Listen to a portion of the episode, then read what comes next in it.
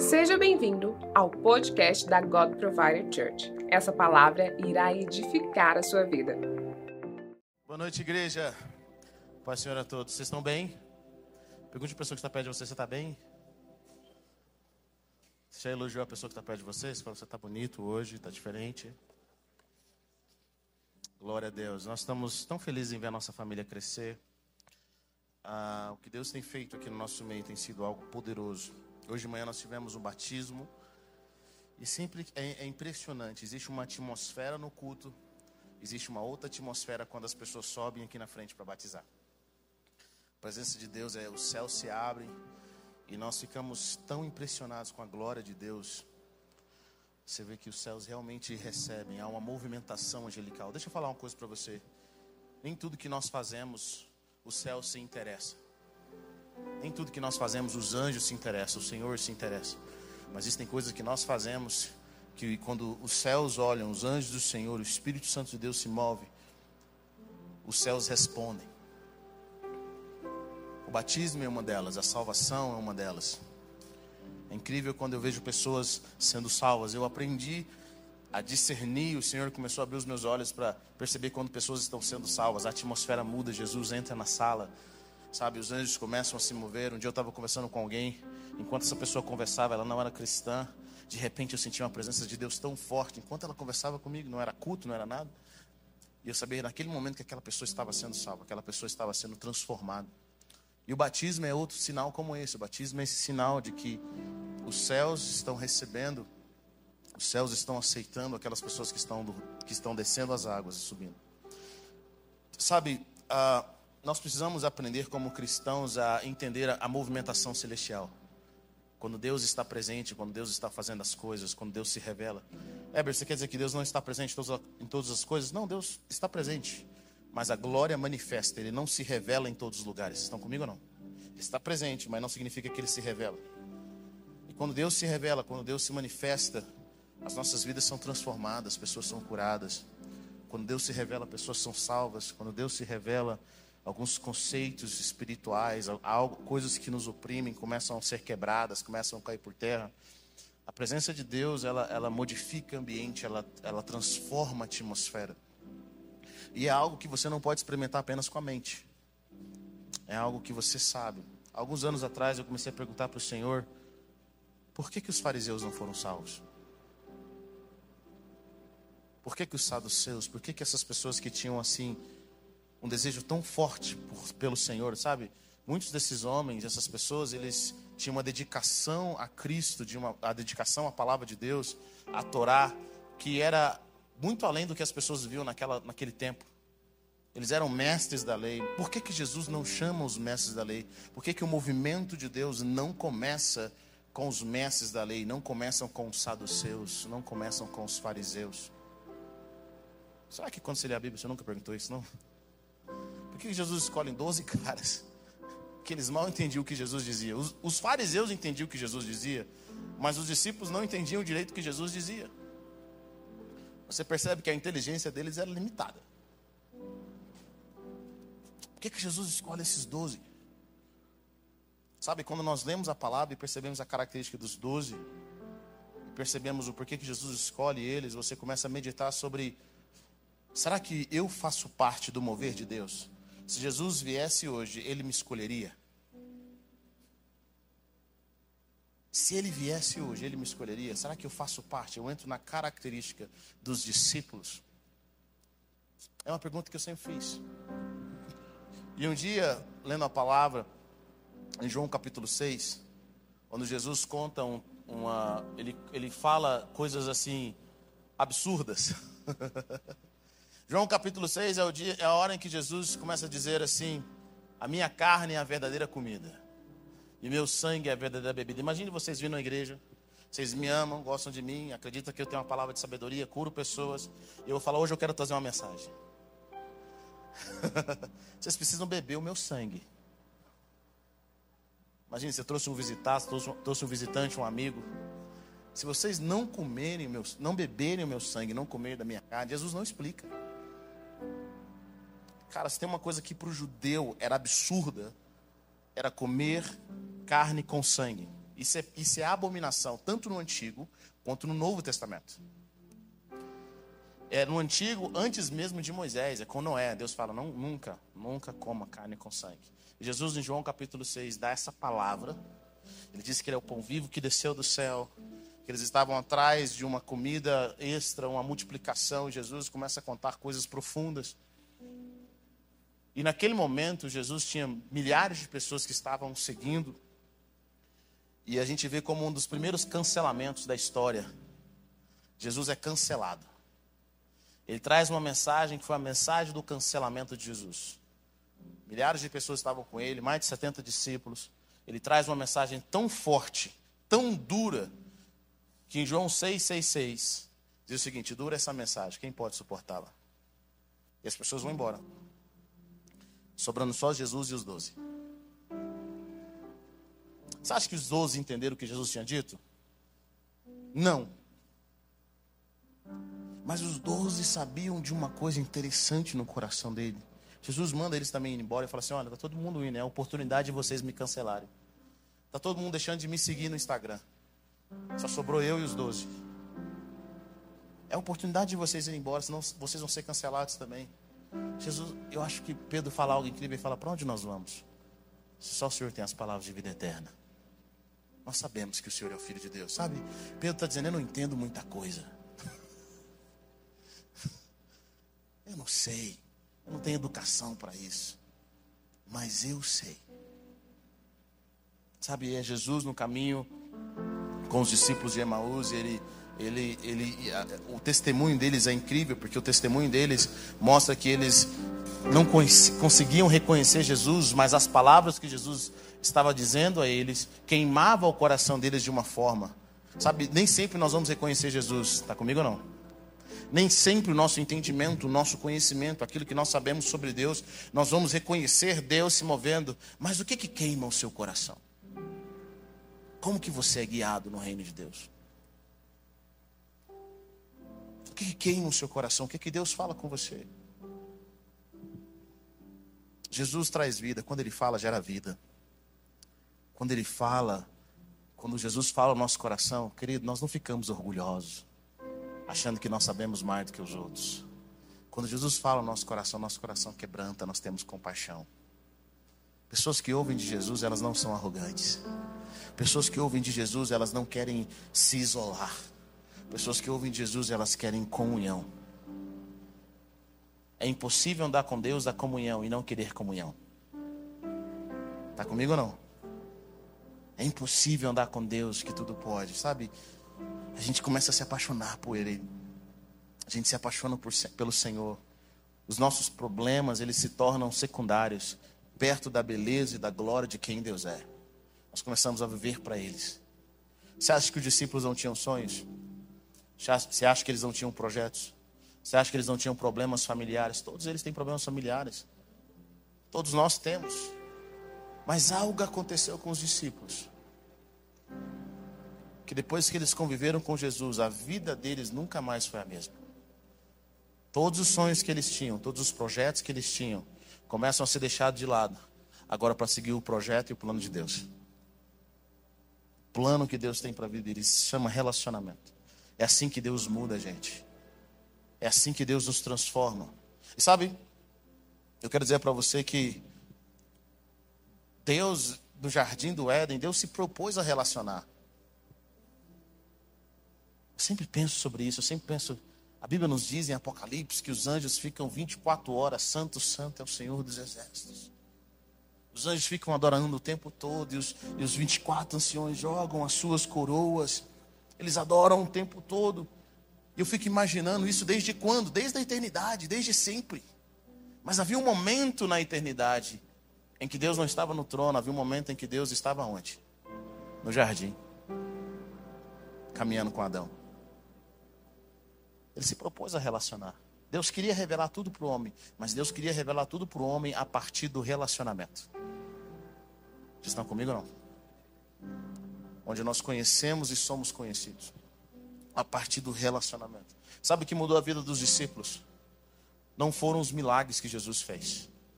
O que mudou a vida dos discípulos foi o relacionamento que Jesus tinha com eles. O que mudou a vida dos discípulos foi a morte que Jesus, naquilo que ele se entregou, ele deu a sua vida por eles. Os discípulos sabiam que eles não eram merecedores. Os discípulos sabiam que eles não tinham tanto conhecimento. Eles sabiam que eles eram limitados. Mas o que Jesus fez por eles marcou a vida deles de tal forma que eles nunca mais foram os mesmos. Será que a forma como você se relaciona com o Senhor te faz nunca mais ser o mesmo? Vocês estão comigo? Nunca mais eu vou ser o mesmo. E aí você começa a desejar por coisas eternas. Você começa a desejar coisas eternas. A sua bússola agora é a eternidade. Esse, esse é um dos sinais de quem nasceu de novo. Quem nasceu de novo tem uma bússola eterna. Ele é movido pela eternidade, ele não é movido pelo agora, ele não é movido pelas circunstâncias, mas ele é movido pela eternidade. Existe um olhar da eternidade, existe algo que nessa terra, que, ninguém, que nada compra ele. O conforto não compra, as propostas, a fama não compra. Ele é movido pela eternidade. Por quê? Porque quando você tem um, é, é, tem um relacionamento com o eterno, é impossível você não ser movido pela eternidade. Sabe, querido, às vezes você está tão preocupado aqui com as coisas desse mundo. E eu quero ter uma palavra de Deus para te dar. Mantenha os seus olhos na eternidade. Tudo que Paulo fez, tudo que os discípulos fizeram, eles fizeram com os olhos na eternidade, sabendo, esperando receber a recompensa da eternidade. Existe uma recompensa na eternidade para aqueles que são fiéis ao Senhor, para aqueles que entregaram a sua vida, aqueles que perderam a sua vida. Quantos creem isso? Diga amém. Esse é o nosso tempo de vivermos pela eternidade. Então os céus respondem, sabe? É a hora que é, é aquele momento em que a eternidade invade a terra. Isso é extremamente importante. Amém? Se vocês me verem andando sobre as águas em Israel, sou eu mesmo.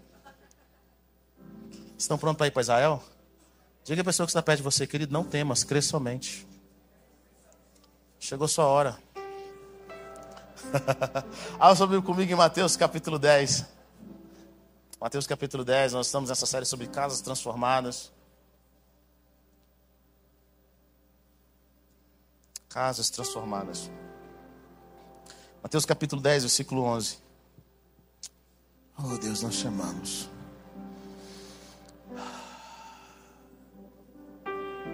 Como a corça suspira pelas águas, por ti, ó Deus, suspira minha alma. Mateus capítulo 10, versículo 11, diz o seguinte: Quantos acharam, diga amém? Na cidade ou povoada em que entrarem, procurem alguém digno de recebê-los e fiquem em sua casa até partirem. Ao entrarem na casa, saúdem-na. Se a casa for digna, que a paz de vocês repouse sobre ela. Se não for, que a paz retorne para vocês. Se alguém não receber, não os receber, nem ouvir as suas palavras, sacudam a poeira dos pés quando saírem daquela casa. O livro de Lucas vai falar mais ou menos a mesma coisa. Quando vocês entrarem numa casa, paz a esta casa. Se houver ali um homem de paz, a paz de vocês repousará sobre ele.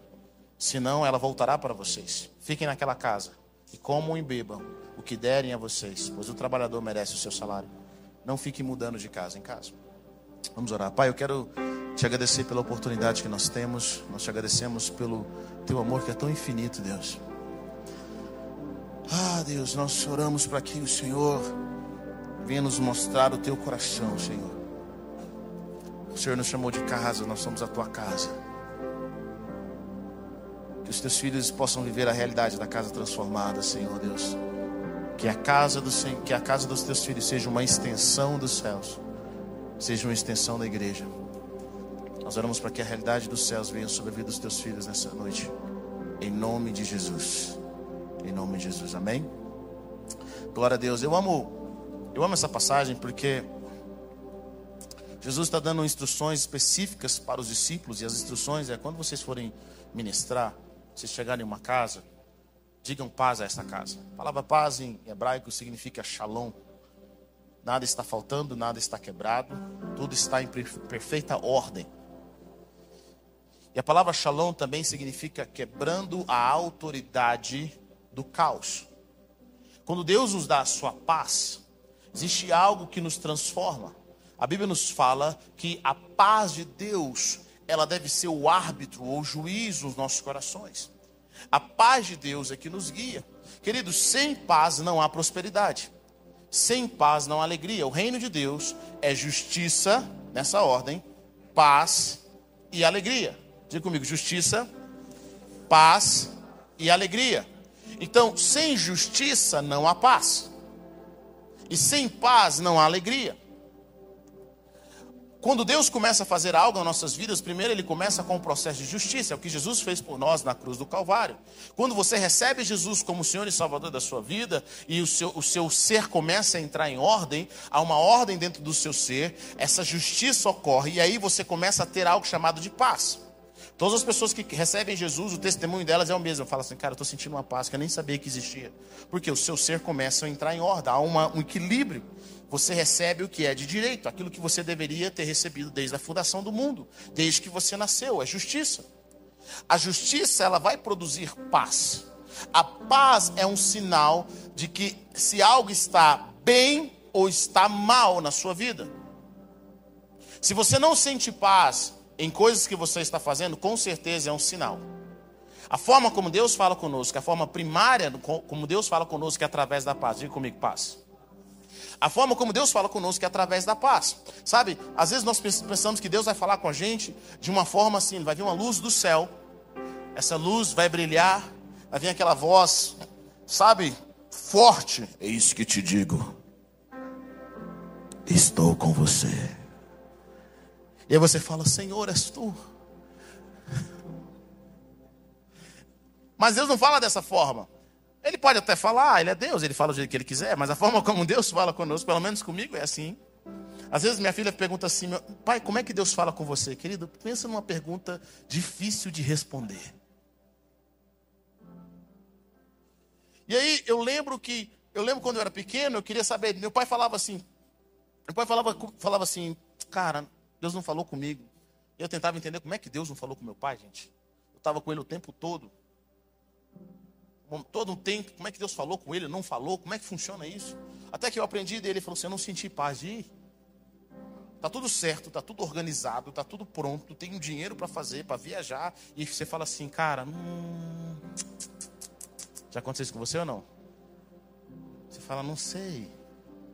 Ou sua mãe fala assim, minha filha, não vai não. Quem sente muito isso são os pais, é não é? Hum... Você apresenta o Rodolfo Antônio para sua mãe, Mãe, olha tanto que o Rodolfo Antônio é lindo, coisa maravilhosa. Mãe, ele é um sonho.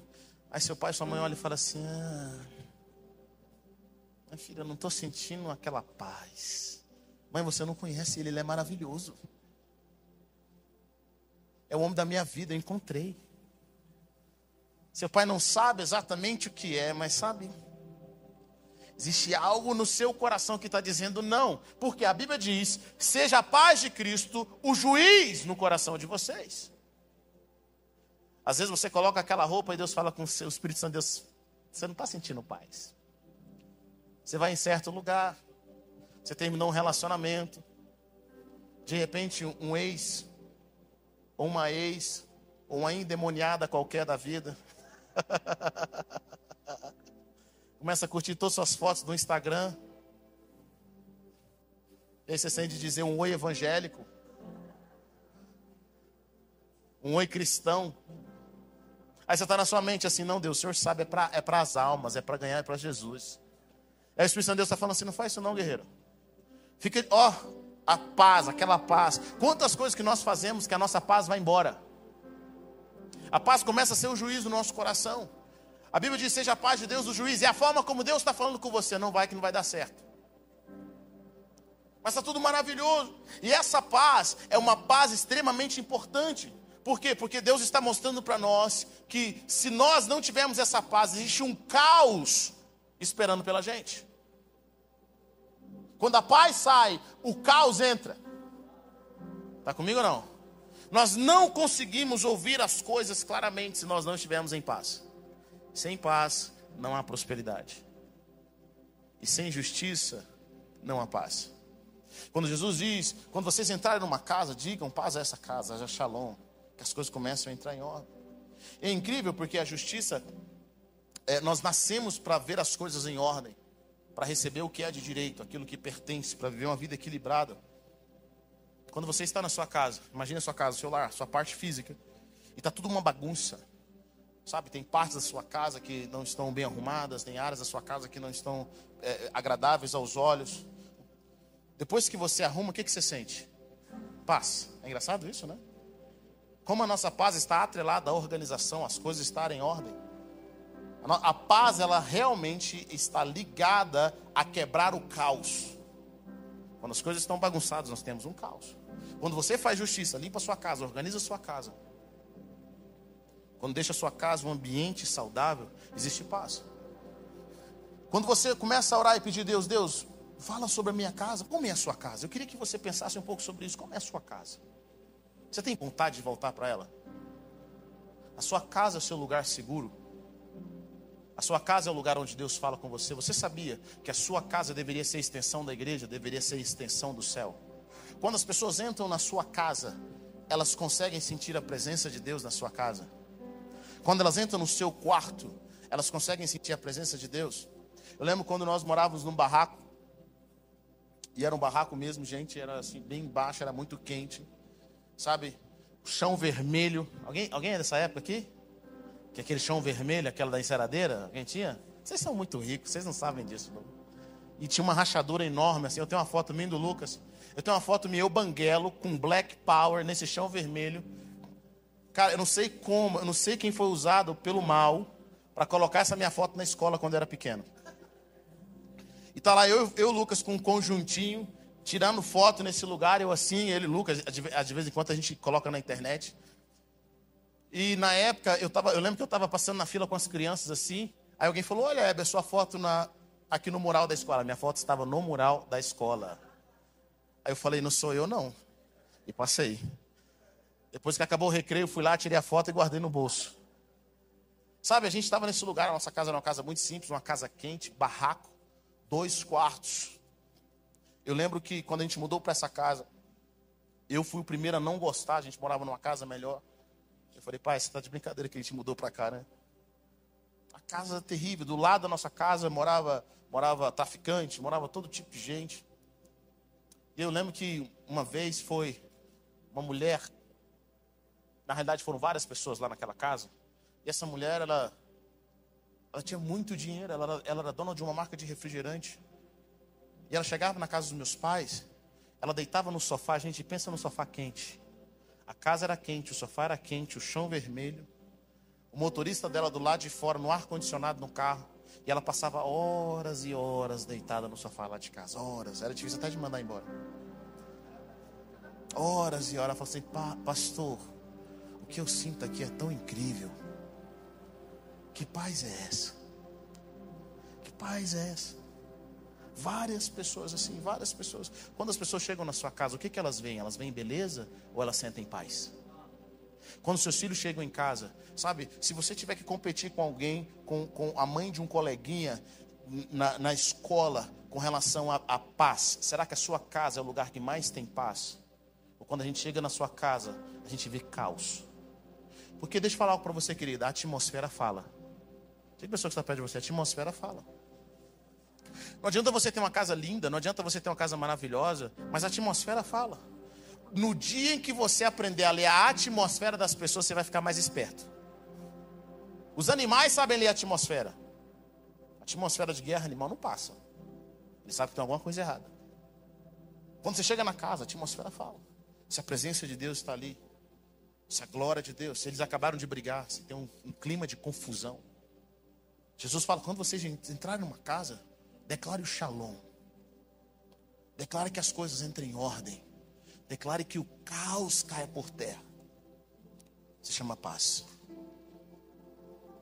E aí Jesus fala algo bem poderoso. Ele fala: se a casa for digna, que a paz de vocês repouse sobre ela. Eu estava checando o que, que significa essa palavra digna em, em hebraico, em grego. E essa palavra digna significa axios, que significa o que é pesado, que tem peso, que tem valor. Sabe? Jesus está dizendo: quando vocês declararem haja paz nessa casa, se as pessoas que estão nessa casa entenderem o peso disso e abraçarem essa realidade, a paz que está sobre vocês vai repousar sobre elas. Olha que interessante isso. Significa que o problema não é a palavra paz, mas é como a pessoa que recebeu aquilo vai reagir.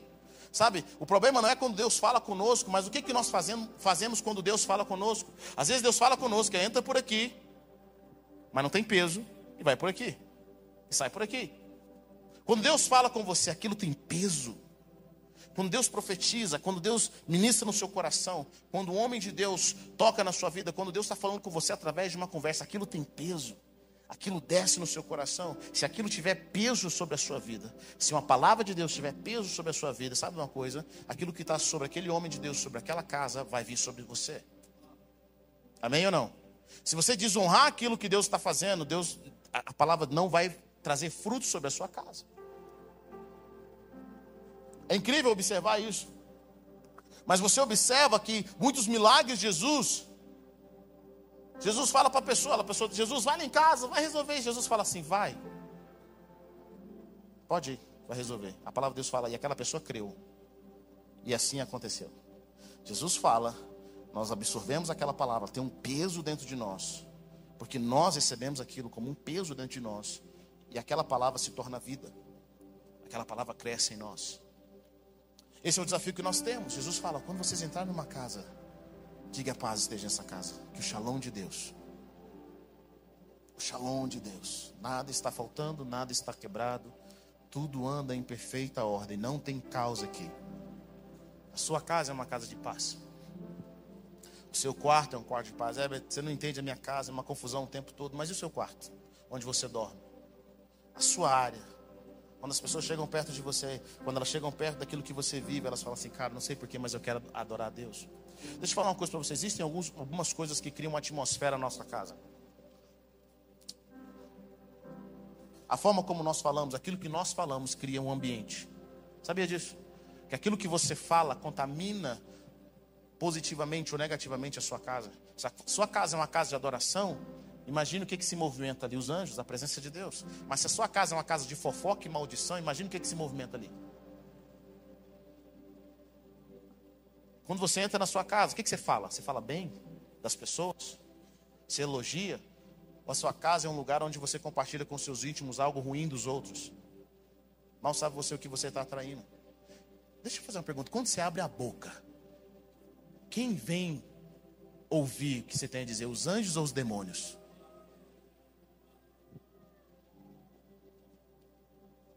A atmosfera da sua casa fala. E a paz, aquilo que nós declaramos, aquilo que nós profetizamos sobre a nossa casa é extremamente importante. Jesus traz essa realidade para os discípulos. Sabe por que ele traz essa realidade para os discípulos? Porque uma casa sem paz não pode prosperar. Uma casa dividida não prevalecerá. Se tem uma coisa que Deus nunca vai abençoar, é uma casa dividida. O que é divisão? Duas visões. Qual é a visão para sua casa? Qual a visão de Deus para sua casa? Qual a visão do seu cônjuge para sua casa? Divisão. Deus não vai abençoar a divisão. Você pode orar, orar, orar, orar. Deixa eu falar uma coisa para você, querido. Deus não quebra os seus princípios. Eu tenho observado que muitos crentes, eles, eles não conhecem o Senhor e não conhecem os seus caminhos. Eu vou tentar traduzir os caminhos do Senhor como, como sistema. Deus é Deus de milagre, mas Deus também é Deus de sistemas. Deus é Deus de milagre, mas Deus também é Deus de caminhos, está comigo ou não? Então Deus pode fazer um milagre? O que é um milagre? O milagre é um efeito sem causa. Então imagine, de repente começa a crescer uma árvore aqui nesse palco. Cresce uma árvore aqui nesse lugar. Não tem razão, as leis das, da física não me permitem isso, as leis naturais não me permitem isso. É um milagre. Deus é Deus de milagre, sim ou não? Sim. Deus pode fazer um milagre. Ele ama fazer um milagre. Ele fez milagre em Israel por 40 anos. 40 anos o maná do céu veio. 40 anos as roupas cresciam. 40 anos o povo é alimentado por uma rocha de água que seguia eles. 40 anos uma coluna de fogo durante a noite e uma nuvem, uma nuvem durante o dia. 40 anos Deus, esse povo foi um povo que Deus curou, não havia enfermidade. A palavra de Deus fala: "Eu sou Deus que te sara". 40 anos. Mas no dia em que eles pisaram na terra prometida, A palavra nos fala que o maná cessou, que o maná acabou. O que, que Deus estava dando para eles? Um sistema. Deus estava dando para eles um caminho. Vocês estão comigo ou não? Muitos crentes são falidos porque eles acreditam no milagre, mas não acreditam no sistema de Deus. Eles querem, eles querem uma oração forte. Pastor, me faz uma oração forte aí. Aquela oração, sabe? Um sal grosso. Um corredor com sal grosso forte aqui que eu tô rolar aqui no. Irmão, o que, que é? Churrasco? Faz uma oração forte. Bom, eu faço uma oração forte. Aí você chega em casa e grita com seu esposo. Você chega em casa, você não tem sabedoria para lidar com um problema pequeno. Querido, quando os problemas na sua casa vêm para você, você aumenta eles ou diminui?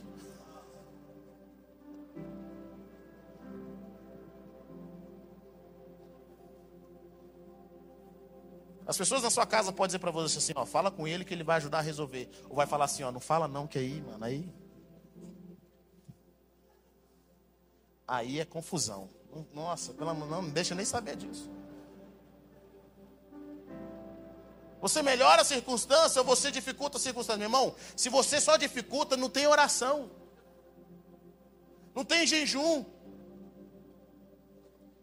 Aí você quer culpar o diabo, o diabo fala assim: não faz parte disso. Está além da minha jurisdição.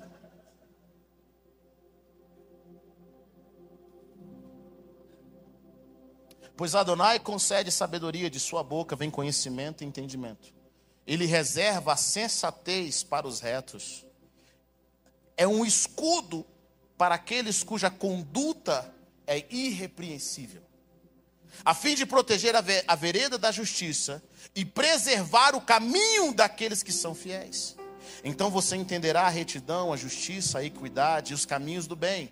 A sabedoria entrará no seu coração. O conhecimento será prazeroso a você.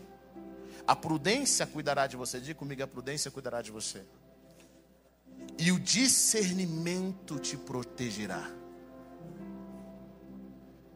Aprenda a discernir as pessoas que estão perto de você. Aprenda a discernir os corações delas. Aprenda a ter sabedoria ao lidar, a ouvir. Para nós mantermos a nossa paz em casa, nós precisamos de um sistema divino.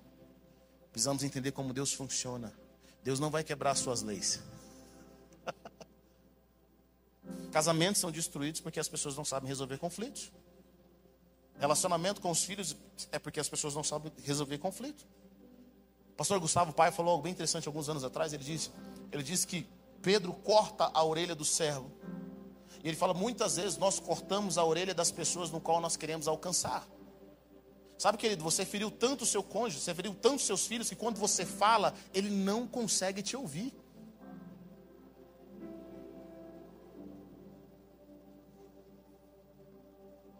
Palavra de Deus fala que é mais fácil conquistar uma cidade do que alguém ofendido, sim ou não? As pessoas não conseguem. Nós cortamos as orelhas dela, não tem paciência. Nós não nos conectamos. Precisamos ter conversas sérias? Demais, sempre nós precisamos. Querido, conversas sérias são importantes, mas em ambientes corretos. Está comigo ou não? Em ambientes corretos, em ambientes de amor, em ambientes seguros. Às vezes seu casamento não está bem, você precisa acertar algumas coisas, você precisa conversar com seu cônjuge, você precisa conversar com a sua esposa, com seu esposo, algo que não está legal. Ela está tendo uma atitude, ou ele está tendo uma atitude. Geralmente somos nós, homens, que estamos tendo essa atitude, é ou não é? Nós estamos tendo aquela atitude, e aquela atitude não está correta. E aí como é que a gente vai conversar com a pessoa? A pessoa mal chegou em casa. A gente fala assim, eu quero conversar com você. Querido, naquele já quero conversar com você, você já fica na defensiva.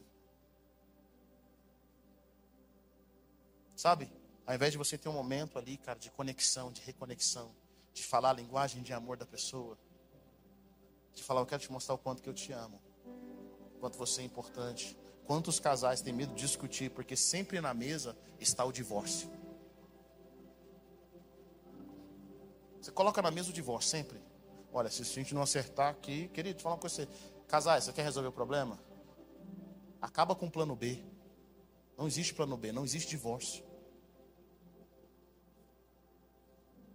Eu amo que o pastor Jimmy falou para mim uma vez: Pastor Jim, vocês têm 40 anos, vocês nunca pensaram em divórcio? Ele falou: Divórcio, uma palavra muito forte. Nunca pensei, mas assassinato é uma coisa que às vezes passa aqui, ó. Acaba com a figura do divórcio, tira na mesa o plano B. Sabe, seus filhos não têm problema de ser corrigidos, desde que você mostre para eles que você os ama, independente do que eles façam. Eu vou amar, mas se você tomar essa atitude, você vai se destruir e você vai afastar o nosso relacionamento. Você sabia que Deus te ama, independente do que você faz? Deixa eu falar uma coisa para você que está crente aqui bonitinho. Deus te ama do mesmo jeito que te amava quando você estava no mundo. Ele te amava do mesmo jeito. Sabe quando você estava zoado lá no mundo? É assim que eu falo? Zoado. Sabe quando você estava doidão? Porque, gente, a, a galera conversa, eles têm uma cara de crente, é ou não é? Um ar de espiritualidade. Cara, eu acho que eu era quase crente. Deus sabe tanto que você era quase crente.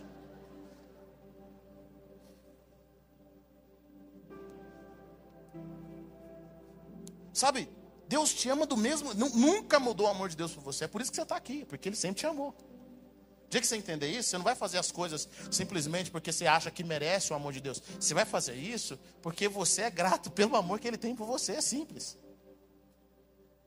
Deus nos ama, isso não vai alterar. Mas o nosso pecado, diz a palavra de Deus, nos afasta dele. Nos afasta do melhor de Deus. O que é o melhor de Deus? Relacionamento com Ele. Ouvir a voz dele. Caminhar com Ele. Então você tem que colocar no ambiente da sua casa, na paz que Deus está colocando, deixa ela, cara, não tem divórcio aqui. Não tem divórcio. Não tem divórcio com os meus filhos, não tem divórcio com o meu cônjuge. Nós vamos resolver isso. Mas nós vamos resolver para que nós possamos caminhar melhor. Nós vamos ter conversas poderosas para nós caminharmos melhor. São princípios do reino de Deus. A palavra fala sobre a repreensão franca. Fala sobre sabedoria. Quando a paz de Deus invade nosso, nosso ambiente, nós temos a, a probabilidade, o chamado de Deus para nós transbordarmos, para nós termos aquela alegria que transforma as nossas vidas, os nossos corações.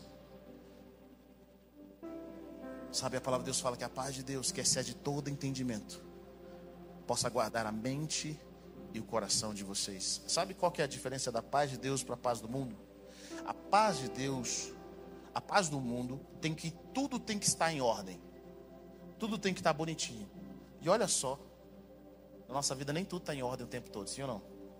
Mas a paz de Deus, ela é uma paz que excede o entendimento. Você não sabe por quê. Você não deveria estar em paz, mas você está. Você não deveria estar em paz. As coisas estão caindo ao seu redor. Mas você está em paz. Por quê? Porque é a paz de Deus, é Deus falando para você assim, ó, tudo vai ficar bem. Você está passando por esse tempo de escuridão, você está passando por essa dificuldade, você não sabe como que você vai pagar essas contas, você não sabe como vai resolver isso, mas deixa eu falar uma coisa você, tem uma paz que vai garantir que tudo vai ficar bem.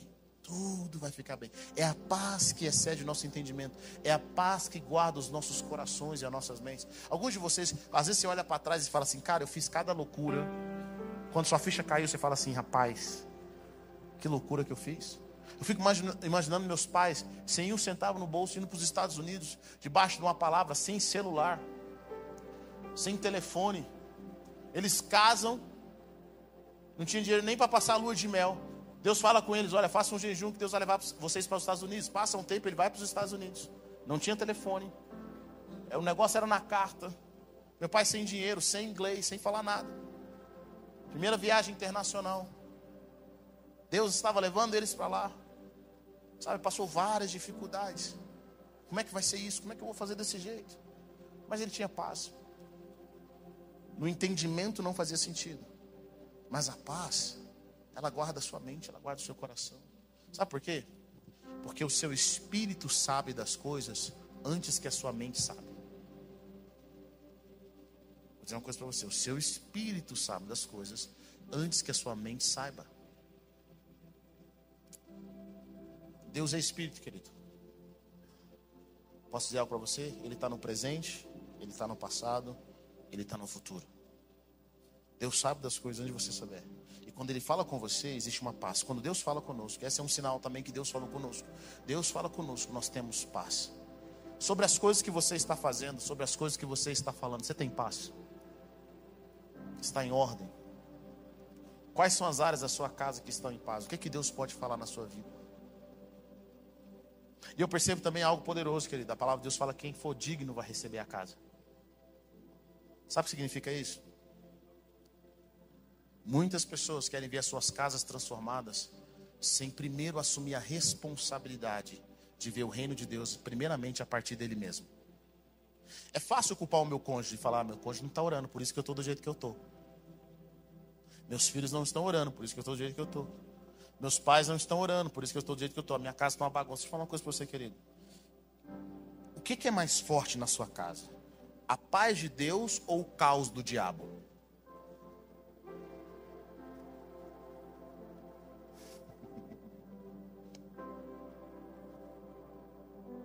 O que, que é mais forte na sua casa? Quem está mais cheio de quê? Quando você está cheio de Deus, você está cheio da presença, cheio da glória de Deus, você está cheio de paz, querido. O diabo pode usar o seu cônjuge, pode usar os seus filhos, pode usar quem ele quiser. Se seus filhos quiserem ficar endemoniados, eles vão ter que caminhar longe de você, porque enquanto eles estiverem perto de você, a presença de Deus é tão forte que eles vão ser contaminados pela glória de Deus. Sabe, nós precisamos assumir a responsabilidade da presença. Nós carregamos a presença. Diga comigo, eu carrego a presença. Eu carrego a presença, eu guardo a presença. Onde quer que eu vá, eu começo a guardar a presença. Eu carrego a presença de Deus, a unção de Deus está sobre minha vida.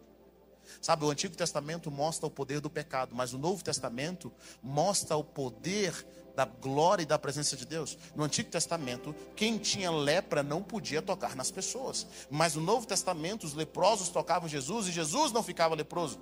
Jesus curava eles. Os impuros tocavam em Jesus e eles ficavam puros. Quando você está cheio de Deus, querido, o mal perto de você ou se torna em bem ou vai embora.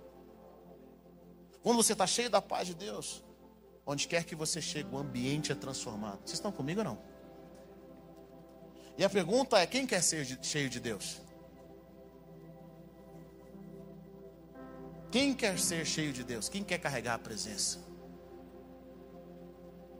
Quem quer chegar na sua casa as pessoas falam, não sei o que está acontecendo com você, mas você caminha com Jesus. Existe uma paz sobre a sua vida. Sabe, quando a nossa casa foi extensão da presença,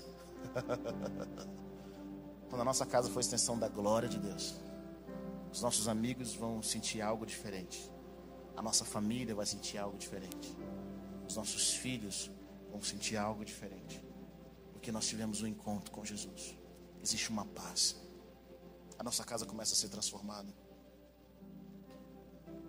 A nossa casa vive uma, vida, uma realidade dos céus. E sabe, quando Deus fala com a gente, a gente vive em humildade, vive em quebrantamento. Quando Deus fala com a gente, nós aprendemos tanto dele. Nós temos compaixão. Nós começamos a abraçar a realidade dos céus. Seja você a porta de Deus para que a paz entre na sua casa. Seja você alguém que conheça os caminhos de Deus. Sabe, nós somos testados o dia todo. Posso dizer algo para você? Pessoas difíceis e adversidades é um presente de Deus para ver o tanto que nós estamos crentes.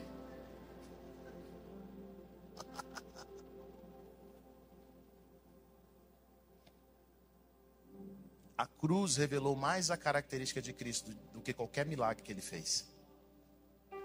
Irmão, você pode contar toda uma história, mas no seu momento de dor e rejeição, no seu momento de humilhação, o que está realmente dentro de você sai. Sim ou não? Sabe? Alguém já teve algum amigo ou um parente que você falou não para ele, ele se transformou na sua frente?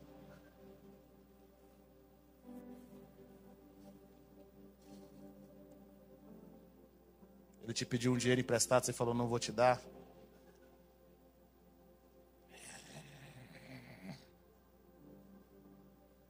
O não, a cruz, a dificuldade, a humilhação, a rejeição. Deixa eu falar algo para você, querido. Você tem que aprender a vencer a rejeição. Sabia disso? Sabia que às vezes Deus fica calado para você vencer a sua rejeição? Sabia disso? Você fala, Deus, fala comigo. Eu acho incrível meu pai contando essa história. Ele fala que quando ele converteu, ele orava, os amigos dele recebiam, o amigo da esquerda recebe, o da direita recebe. Ele orava, Deus não falava com ele, ele queria ser batizado com o Espírito Santo. Ele estava passando por tanta luta que meu pai chegou a pensar que Deus era racista. E é engraçado isso, né? Quando você começa a passar por dificuldades, você começa a pensar algumas coisas de Deus que até então você não pensava. Você está lá no escuro, Você está lá passando uma dificuldade. Deus está vendo aquilo, mas Ele está calado. Ele quer te ensinar. Ele quer te ensinar. Às vezes você tem passado perto de pessoas que elas nem olham na sua cara. Na sua cara. É Deus. É Deus que não está deixando a pessoa ligar de volta. Sabia disso? É Deus que está deixando você passar por esse vale para vencer coisas na sua vida. Por que você tem que vencer coisas na sua vida? Porque o propósito de Deus. Quantos aqui querem ver o propósito de Deus? Levanta sua mão bem. Eu quero ver. Quantos aqui querem ver o propósito de Deus? Bom, pode abaixar. Vou fazer essa pergunta de novo. O propósito de Deus tem que passar pela cruz. Quantos aqui querem viver o propósito de Deus de novo? Olha só, o propósito de Deus vai te levar a tirar coisas da sua alma. Você vai passar por humilhação. Posso ouvir um glória a Deus? Você vai passar por rejeição. Posso ouvir um glória a Deus? Você vai passar, querido, por situações financeiras difíceis. Posso ouvir um glória a Deus? O propósito de Deus vai pegar tudo de você. É, eu tenho problema de perdoar. Olha só onde Deus vai trabalhar na sua vida. Parabéns. Chega o jovem rico para Jesus. Mestre, como posso ser salvo? Jesus fala: Você guarda os mandamentos? Obedece seu pai, obedece sua mãe. Tananã, tananã. o jovem rico fala assim: Desde que eu era novo. Gente, esse cara era rico, era jovem e guardava os mandamentos. Se eu fosse um dos discípulos, tinha pedido assim: Jesus, só um minutinho. Posso pedir para esse cara fazer uma oração para mim? O cara tinha tudo. Jesus olha para ele e fala assim: Falta só uma coisa.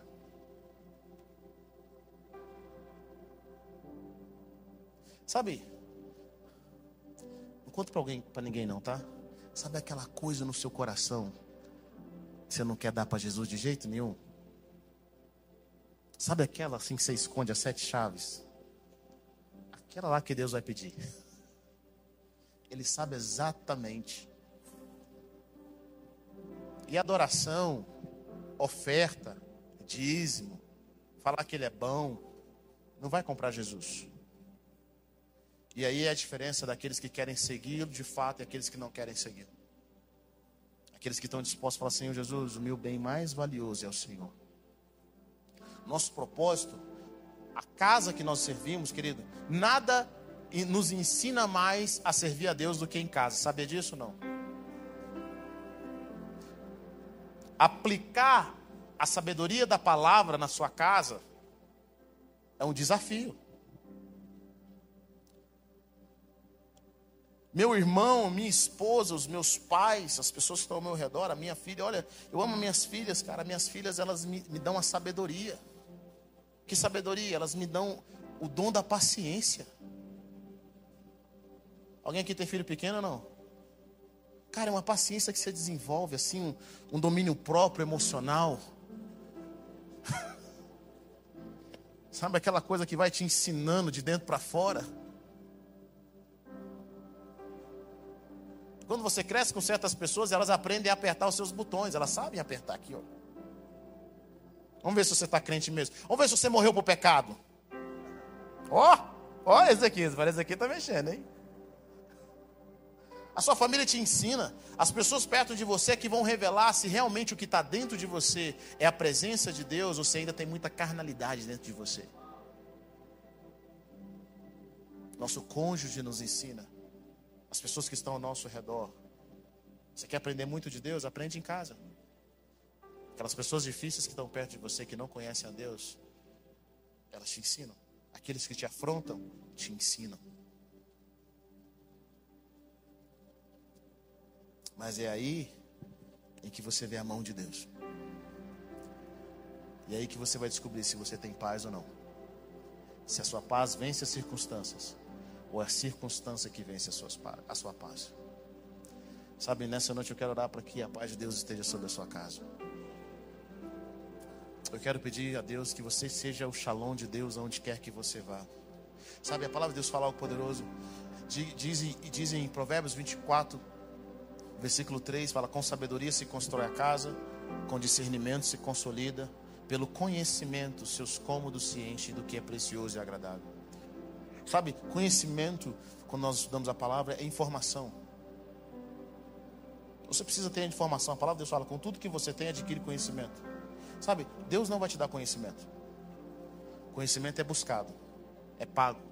E é engraçado isso, porque nós somos a geração que estuda para tirar carteira de motorista. Nós somos a geração que passa anos na escola para o mercado de trabalho, mas nós temos zero estudo sobre família, sobre casamento, sobre criação de filhos, sobre finança, nós temos zero. Sobre resolver problemas. Qual foi o último livro que você leu sobre resolver problemas com seu cônjuge? Aquilo que você não investe não cresce. Estão comigo ou não? Você solteiro, você jovem, já estuda agora. Qual a melhor época para estudar sobre casamento, pastor? Solteiro. E na lua de mel. Quando é que as pessoas vão estudar? Quando é que elas vão buscar informação, conhecimento? Quando já está divorciando. Quando as coisas já, muitas vezes já estão tarde demais. Você tem que encher de conhecimento. Não somos nós que não é Deus que busca por nós, que nós que vamos atrás.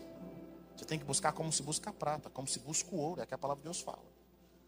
Capítulo 2 de Provérbios, meu filho, se você receber as minhas palavras e guardar as minhas recomendações, prestando atenção à sabedoria, inclinando a sua mente para a compreensão. Sim, se você pedir conhecimento e elevar a sua voz por discernimento, se buscar isso como se buscasse a prata e procurar isso como se fosse um tesouro escondido, então entenderá o temor a Adonai e achará o conhecimento de Deus. Se busca como a prata, se busca como ouro. Chega a pessoa que está perto de você aqui, se você nunca leu nenhum livro sobre relacionamento, chegou a sua hora. Você tem que buscar conhecimento, você tem que buscar informação. E aí você começa a pedir a Deus o que? Discernimento. Diga comigo, discernimento. Ou compreensão, você conecta as informações. Você começa a entender como funcionam as coisas. E por último, a sabedoria. Sabe o que, é a sabedoria é? A sabedoria é o conhecimento e o discernimento aplicado. Você aplica aquilo. É a sabedoria que constrói a casa. Tem pessoas que têm muita informação, mas elas não têm sabedoria para quê? Para aplicar. Você viu lá um, um, um, vídeo de como resolver o problema na sua casa, de como conversar com seu cônjuge, de como conversar com seus filhos. Na hora que você vai conversar, todo aquele vídeo vai embora. Já aconteceu isso com você ou não? Todo aquele conselho, você olha, vou aqui resolver na melhor forma possível. De repente começa a gritaria, a confusão. Sabedoria é a informação aplicada, a forma como você aplica, a forma como você conversa. E eu sinto nessa noite que o Senhor quer mudar as, as, nossas casas. Eu sinto nessa noite que o Senhor quer fazer algo poderoso na nossa casa. Que a nossa casa vai ser uma casa não apenas de milagres, mas uma casa no qual o sistema de Deus prevalece a forma como nós conversamos, a forma como nós vivemos, a forma como nós vemos a realidade dos céus. É aquela casa que representa a glória de Deus. Sabe a minha oração nessa noite? Que quando as pessoas entrarem na sua casa, elas têm um sentimento que elas estão entrando num pedacinho do céu. Não interessa quantos anos de casado você tem até hoje. Deus sempre tem mais. Sempre tem mais. Não interessa o relacionamento com seus filhos, com seus pais. Deus sempre tem mais. Deixa eu falar uma coisa para vocês, filhos, que não tiveram pais sábios, que não tiveram bons pais, ou você acha que não teve um bom pai? Você tem duas alternativas.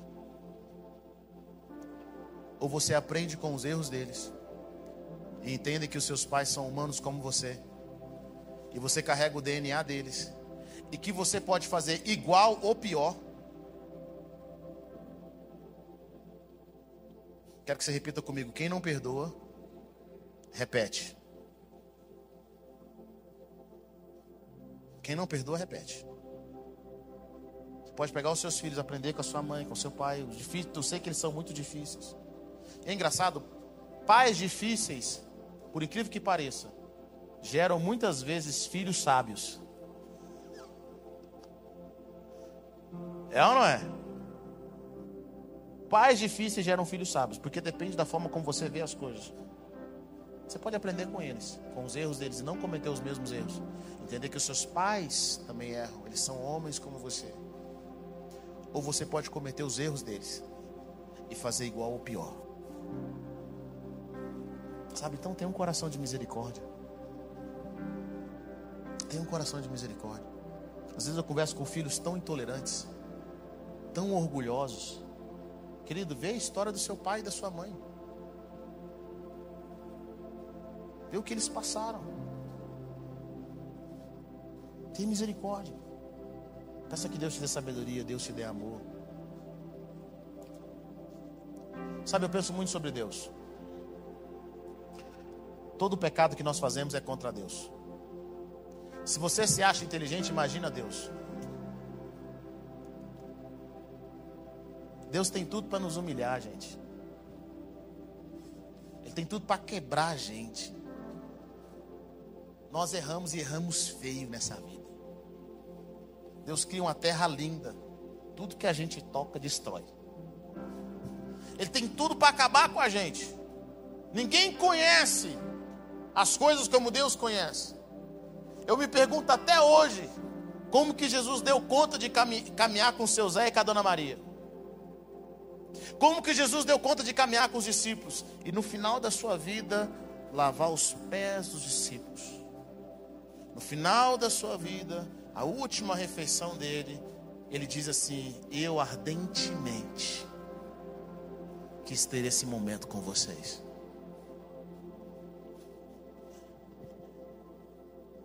E a gente, que não é nem engenheiro da NASA,